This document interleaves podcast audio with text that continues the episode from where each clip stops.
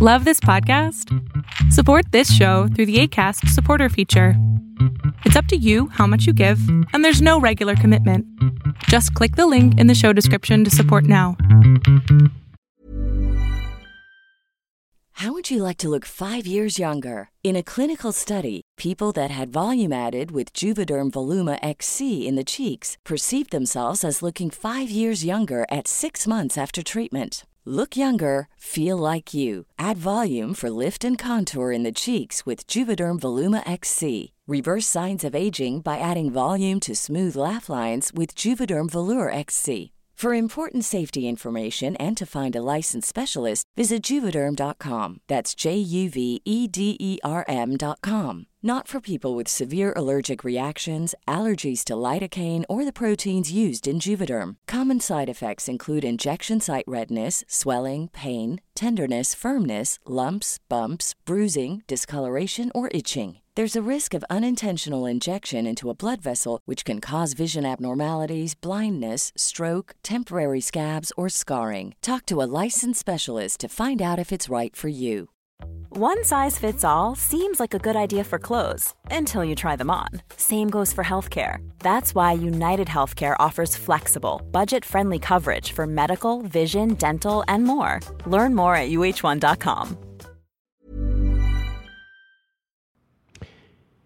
¿Qué onda, salamandras? ¿Cómo andan? Pues yo, aunque un poquito enfermo, bueno, terminamos decidiendo mi equipo y yo que íbamos a hacer el curso de milagros ya 100% podcast. Y esta decisión fue porque honestamente ustedes mandan tantos chismes que es prácticamente imposible hacer esto de manera live todos los, eh, todos los martes. Pero eh, yo me comprometí, me comprometí a hacer este, pues sí, este proyecto y aquí estamos. Entonces, pues voy a ir a hacerlo en audio, vamos a subirlo al podcast de Adrián Salama sin censura, entonces de verdad no se lo van a perder.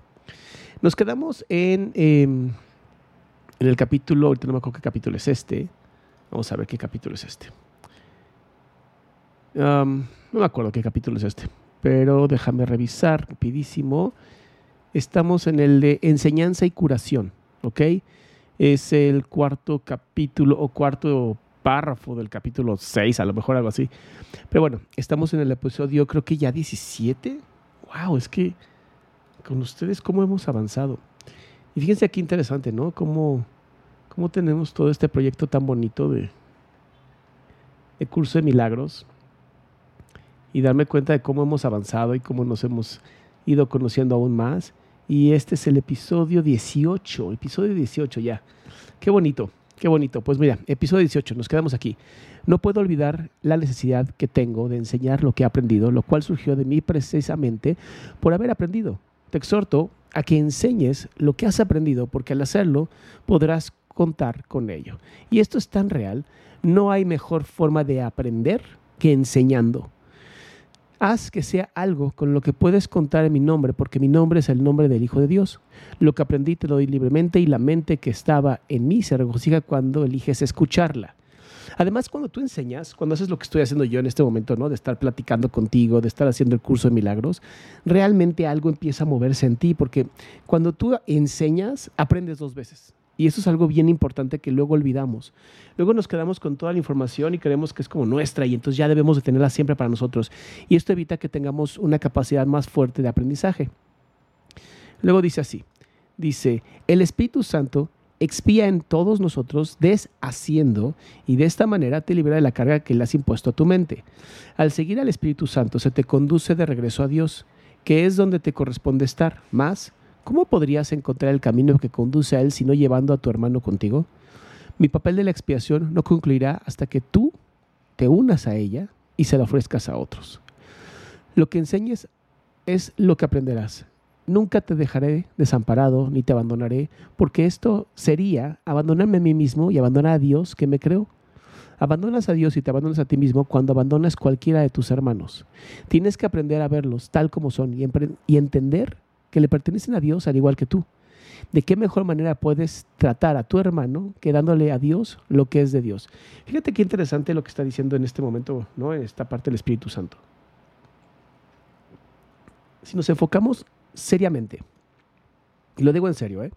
si nos enfocamos seriamente en reconocer a Jesucristo como nuestro guía y empezamos a tratar a nuestros hermanos y hermanas como hijos e hijas de Dios, ¿cuál sería la necesidad ya de un Jesucristo? Absolutamente ninguna, porque habríamos logrado justamente la unión de absolutamente todas y todos.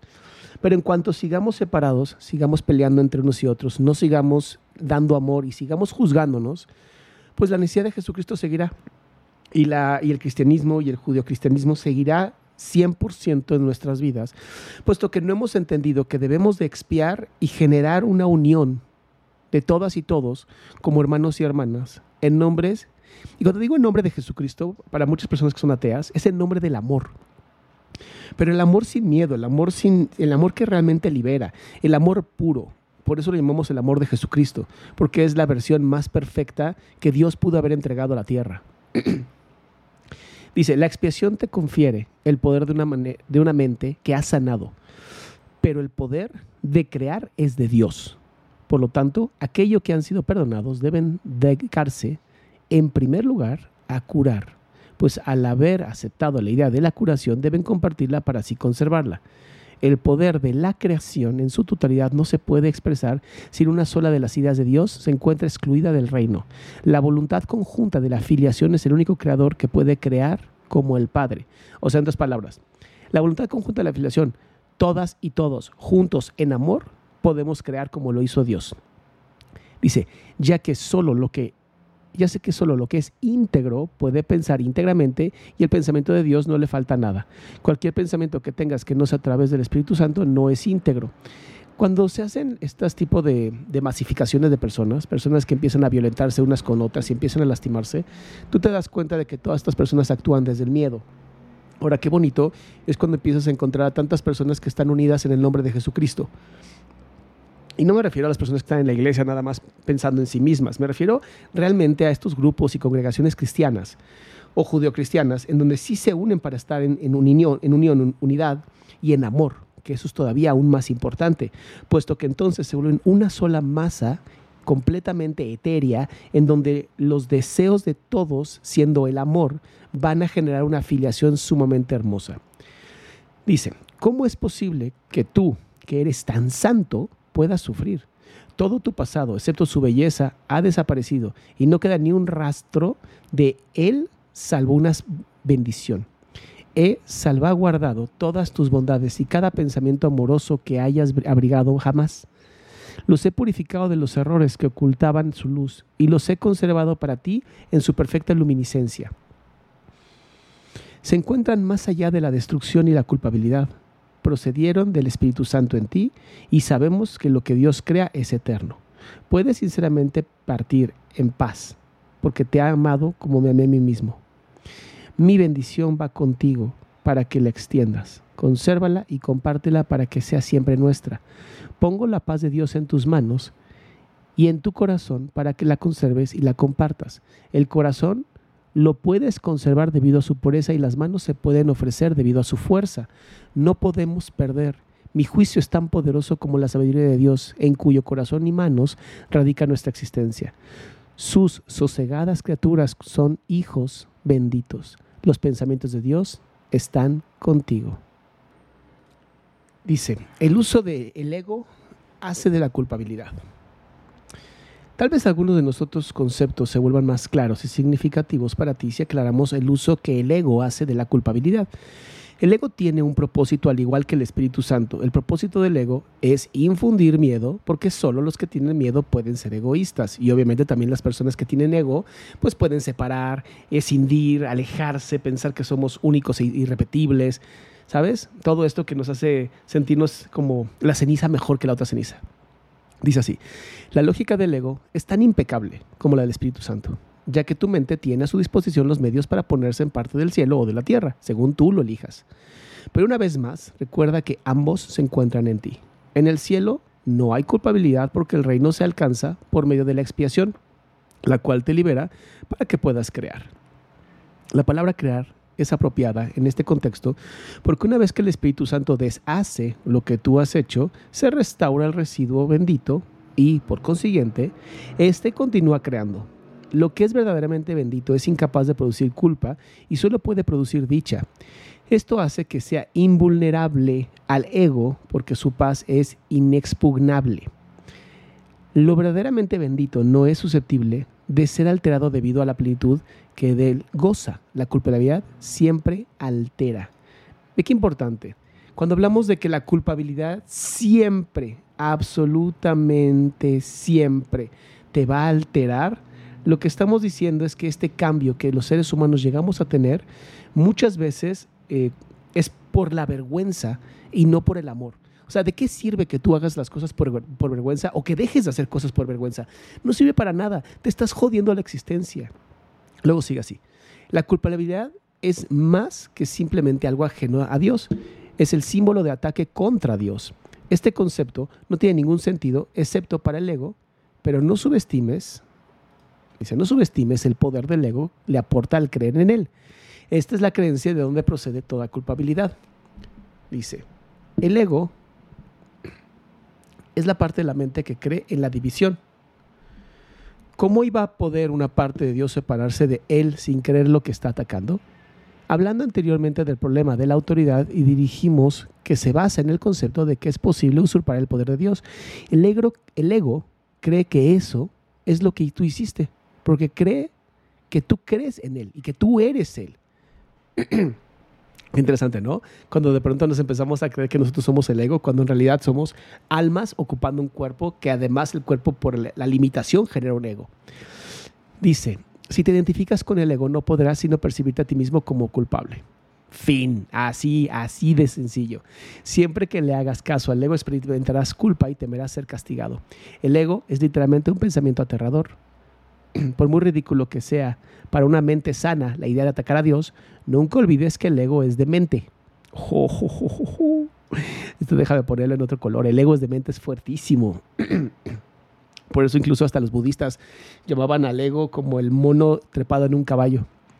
Dice, representa un sistema de conceptos ilusorios y habla en su nombre. Hacerle caso a la voz del ego significa que crees que es posible atacar a Dios y que has arrancado una parte de él y te has apoderado de ella. De ahí procede el miedo de la represalia externa, ya que el sentimiento de culpa es tan intenso que tiene que ser proyectado. Todo lo que aceptas en tu mente se vuelve real para ti. Es tu aceptación lo que le confiere realidad. El permitirle la entrada al ego en tu mente y entronarlo allí es lo que te convierte en tu realidad. Esto se debe a que la mente es capaz de crear realidad o fabricar ilusiones. Dije anteriormente que tienes que aprender a pensar con Dios. Pensar con Él es pensar como Él, lo cual produce dicha y no culpabilidad porque es algo natural. La culpabilidad es un signo inequívoco de que tu pensamiento no es natural. El pensamiento no es natural va siempre acompañado con culpa porque es la creencia en el pecado. El ego no percibe el pecado como una falta de amor, sino como una decisión y un acto de agresión. Es necesario para supervivencia porque tan pronto como consideres en el pecado es insuficiencia, tratarás automáticamente de remediar la situación y lo lograrás. Para el ego eso es la perdición, pero tú tienes que aprender a verlo como una emancipación. La mente que está libre de culpa no puede sufrir. Al estar sana, sana a su vez al cuerpo porque ella ya ha sanado. Las enfermedades son inconcebibles para la mente sana, ya que no puede concebir atacar a nadie ni nada. Dije antes que la enfermedad es una forma de magia. Quizás sería mejor decir que es una forma de solución mágica. El ego cree que castigándose a sí mismo mitigará el castigo de Dios, mas incluso es, este es arrogante. Le atribuye a Dios la intención de castigar y luego adoptar esta intención como su propia prerrogativa. El ego trata de usurpar todas las funciones de Dios tal como lo percibe porque reconoce que solo puede confiar en una lealtad absoluta. Imagínate esto, o sea, ¿en, qué mente cabe la idea de un Dios castigador? O sea, ¿en qué mente cabe la idea de que hay un Dios que nos quiere hacer daño, que nos quiere lastimar, que es vengativo? Obviamente solamente en el ego, obviamente solo en las personas que creen que Dios es igual al ser humano y obviamente no funciona así. Dice así, el ego no puede oponerse a las leyes de Dios de la misma manera en que tú tampoco puedes hacerlo, pero puedes interpretarlas de acuerdo con lo que deseas, al igual que tú. Por eso es preciso que contestes la pregunta, ¿qué es lo que quiero? La contestas cada minuto y cada segundo y con cada decisión que tomas en un juicio que no puede por menos que tener consecuencias. Y esta continuará repitiéndose automáticamente hasta que te tomes otra decisión. Recuerda, no obstante, que las alternativas en sí son inalterables. El Espíritu Santo, al igual que el ego, es una elección que uno hace. Ambos constituyen la única alternativa que la mente puede hacer y obedecer. Ve qué bonito lo que está diciendo. O sea, ve qué hermosura lo que está diciendo. Todo cuadra, todo dice que al final tú tienes que tomar decisiones. El libre albedrío está ahí. Tomas decisiones que son correctas, el Espíritu Santo, te llenas de júbilo, tomas decisiones que son incorrectas o fáciles, obviamente es el ego y te vas a ir al infierno personal. El Espíritu Santo y el ego son las únicas opciones que tienes. Dios creó una de ellas, por lo tanto no puedes deshacerla. La otra la inventaste tú, por lo tanto puedes. Solo lo que Dios crea es irreversible e inmutable. Lo que tú has fabricado siempre se puede cambiar porque cuando no piensas como Dios en realidad no estás pensando en absoluto. Las ideas ilusorias no son pensamientos reales. Si bien puedes creer en ellas, pero eso es un error. La función del pensamiento procede de Dios y reside en Dios. Puesto que formas parte de su pensamiento, no puedes pensar separado de Él y el pensamiento irracional es pensamiento desordenado. Dios mismo pone orden en tu pensamiento porque en tu pensamiento fue creado por Él. Los sentimientos de culpabilidad son siempre señal de que desconoces esto. Muestran a sí mismo que crees que puedes pensar separado de Dios y que deseas hacerlo. Todo pensamiento desordenado va acompañado de la culpa desde su concepción y mantiene su continuidad gracias a ella. La culpa es ineludible para aquellos que creen que son ellos los que ordenan sus propios pensamientos y que por lo tanto tienen que obedecer sus dictados. ¿Sabe cómo pone el énfasis en cuando tú tienes pensamientos que son de júbilo, pensamientos de amor, pensamientos de, de nadie está separado de nadie, automáticamente son pensamientos de Dios. Y cuando estamos en pensamientos de escasez, pensamientos de, de enojo, de, sí, de, separación, pues son pensamientos del ego y por lo tanto son falsos. Dice, esto le hace sentirse responsabilidad de sus errores sin darse cuenta de que al aceptar esta responsabilidad estás reaccionando de manera irresponsable. Si la única responsabilidad del obrador de milagros es aceptar la expiación para sí mismo, y te aseguro yo que así es, la responsabilidad por lo que debe ser expiado no puede entonces recaer sobre ti. Este dilema no puede ser resuelto excepto aceptando la solución del deshacimiento, o sea, tienes que deshacer. Dice, tú serías responsable de los efectos de tu manera inequívoca de pensar si ésta no pudiese deshacerse. El propósito de la expiación es conservar del pasado únicamente aquello que ha sido purificado. Si aceptas el remedio para el pensamiento desordenado, remedio cuya eficacia es ineludible, ¿cómo iba a suceder? ¿Cómo iba a seguir estando presentes sus síntomas? Dice, la continua decisión de permanecer separados es la única razón posible que siga habiendo pensamientos de culpabilidad. Hemos dicho esto entonces, pero no subrayamos los resultados destructivos de tal decisión. Cualquier decisión de la mente afecta todo el comportamiento de la experiencia. Lo que tú desees, esperas que tenga lugar. Esto no es un ilusorio. Tu mente forja tu futuro y se lo devolverá a la creación plena en cualquier momento si primero aceptas la expiación retornará a sí mismo la creación plena en el instante en que hayas hecho esto. Al haber renunciado a, su pensamiento desordenado, la correcta ordenación del pensamiento se hace evidente. Muy bien, entonces por hoy tenemos ya el final del capítulo 18, creo que es este, sí, en donde, bueno, cómo hemos aprendido sobre el ego y lo que sigue va a ser hablar, obviamente, del tiempo y la eternidad que es en lo que el ego muchísimas veces se basa para mantenernos bastante jodidos. Espero que te haya gustado, recuerda compartir, recuerda que este podcast pues ya nomás es completamente auditivo, entonces compártelo con más gente para que podamos llegar a un lugar donde más y más personas estemos en comunión con respecto al amor. Mis queridas salamandras y salamonquis, que la pasen increíble.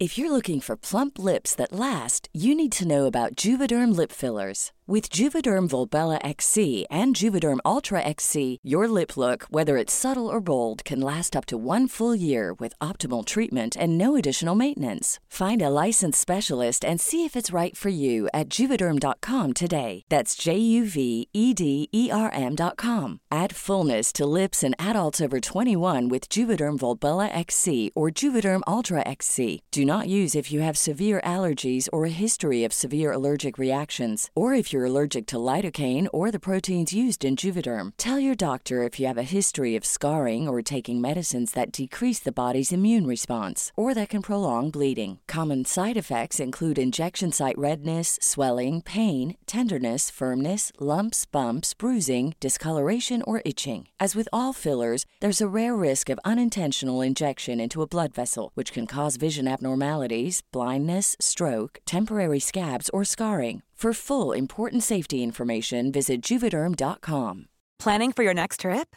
Elevate your travel style with Quince. Quince has all the jet setting essentials you'll want for your next getaway, like European linen, premium luggage options, buttery soft Italian leather bags, and so much more. And is all priced at 50 to 80% less than similar brands. Plus, Quince only works with factories that use safe and ethical manufacturing practices. Pack your bags with high-quality essentials you'll be wearing for vacations to come with Quince. Go to quince.com/pack for free shipping and 365-day returns.